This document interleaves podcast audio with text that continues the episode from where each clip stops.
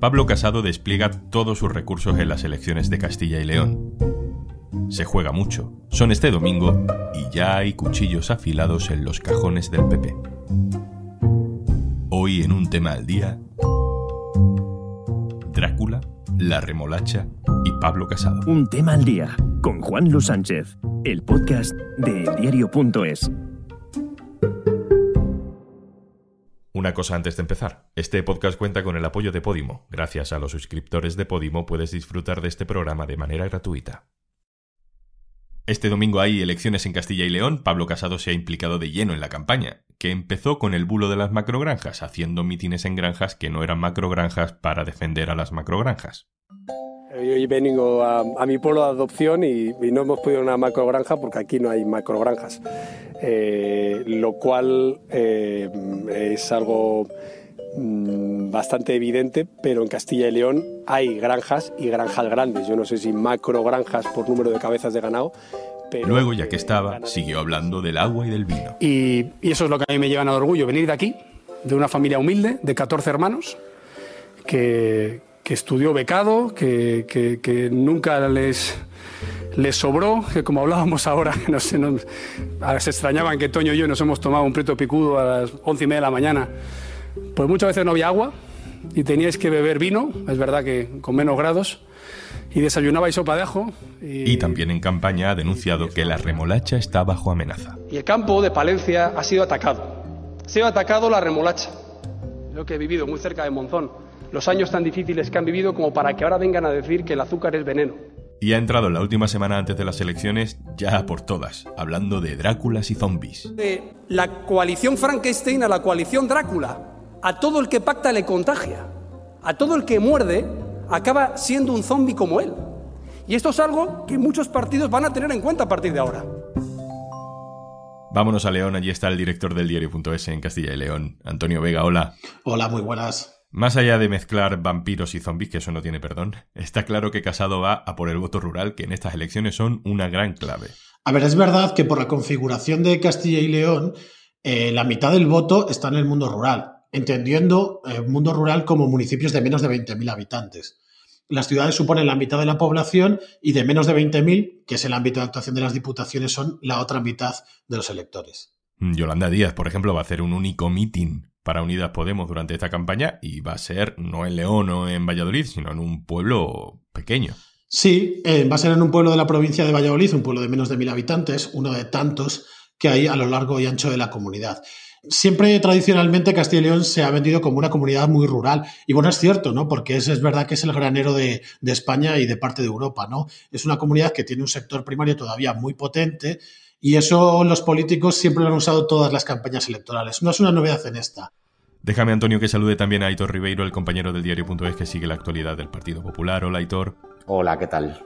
Este despliegue rural de Pablo Casado no es nuevo, ¿no? Suele hacer campaña haciéndose fotos y montando mítines en, en torno de lo que él considera que es la España vaciada. Bueno, lo lleva haciendo desde el principio de la legislatura e incluso antes, ¿no? Casado, son famosas sus fotos desde hace años, eh, subido en un tractor, acariciando animales de granja, etcétera. Él fue diputado por Ávila y eh, su familia es de Palencia y él mismo nació en Palencia y tiene siempre ha tenido un poco esa imagen, pero ya durante, digamos, este gobierno, Casado ha utilizado de forma habitual y sistemática el campo contra las diferentes políticas que han promovido el PSOE y Unidas Podemos, como por ejemplo la subida del SMI, el refuerzo de las inspecciones laborales o la implantación de políticas dirigidas a contrarrestar la emergencia climática o simplemente a mejorar la calidad de alimentación de los españoles o de la forma de vida de esos animales que están en las granjas.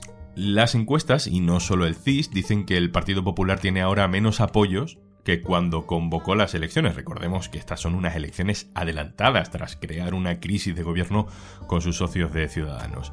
Eh, dicen las encuestas que incluso está en disputa la primera plaza, quizá por eso Casado se implica tantísimo. Necesita un buen resultado este domingo.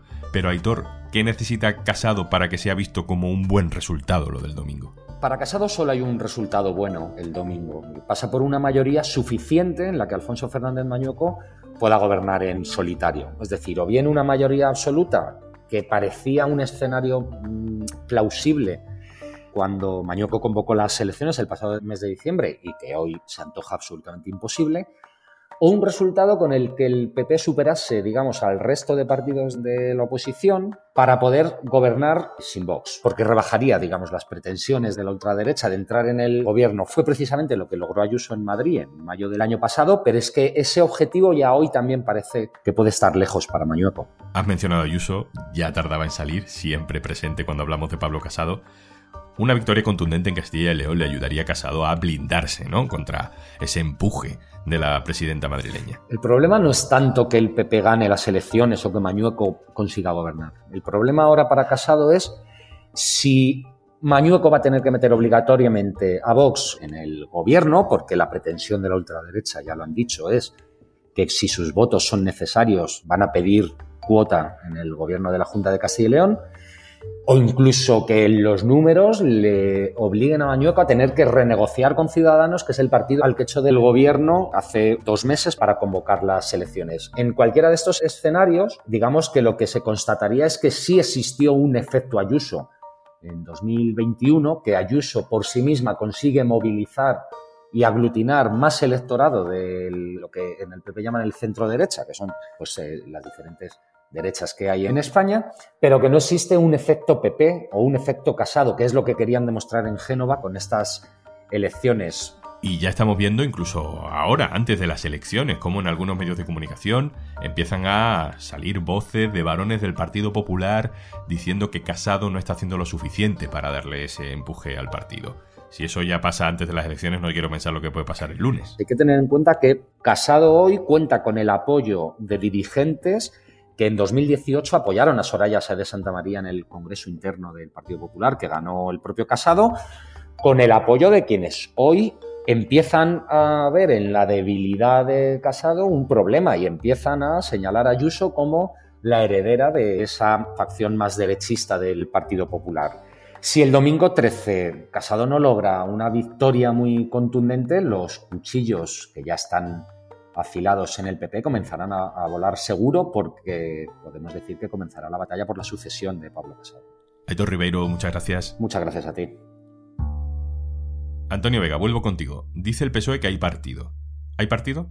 La tendencia de las últimas semanas estamos viendo que claramente el PP no le está resultando su estrategia bien y ha empezado a bajar en las encuestas, incluso en las que más le favorecen. Algo reforzado con el CIS que se ha publicado este lunes, el último día que se pueden publicar eh, encuestas, que incluso habla de un empate técnico con ventaja para el PSOE. Yo creo que es verdad que hay partido entre los dos principales partidos, entre el PSOE y el Partido Popular, pero la incógnita es cómo de fuerte está Vox que parece que está bastante fuerte, y cuál va a ser el resultado de, las candidaturas de la España vaciada. Esas son las incógnitas que pueden influir para decantar la mayoría absoluta de las Cortes de Castilla y León, que están 41 escaños para un lado o para otro. Pero si, como dice alguna encuesta, PP y Vox no suman ni siquiera la mayoría absoluta, ¿qué escenario exactamente se abre? ¿Puede gobernar el PSOE? Si el PP y Vox no suman mayoría absoluta, se generaría probablemente una situación bastante endiablada, porque eso es lo que a priori es el gobierno, digamos, más sencillo. Aunque el Partido Popular no quiere tener a Vox como socio de coalición, porque considera que tendría muchos problemas como los ha tenido con Ciudadanos. En Castilla y León es elegido presidente la persona que obtiene en la sesión de investidura más votos a favor que en contra si no obtiene mayoría absoluta. Entonces sería una situación muy complicada porque el PSOE tendría que pactar con muchos partidos que tienen diferentes posiciones sobre la comunidad autónoma. Por ejemplo, UPL, el Partido Regionalista de León, es un partido que sus relaciones con el PSOE, aunque gobiernen juntos en algunos sitios en León, no son excesivamente buenas en este momento. Por Ávila es una formación que es una decisión del Partido Popular, que también está muy enfadada con Mañueco eh, debido a la ruptura de, las negociaciones de los presupuestos y del adelanto electoral, pero habría que ver si es fácil que lleguen a un acuerdo con el PSOE. Y habría que ver luego qué vota Soria ya y los demás partidos si obtienen representación de la España vaciada. Es una situación muy complicada, pero lo que está claro también es que eh, después de las elecciones alguien se tiene que presentar a ser presidente y si en dos meses no obtiene la confianza de la Cámara, volveríamos a elecciones. Antonio Vega, director del diario.es en Castilla y León, gracias por estar con nosotros. A ti, muchas gracias.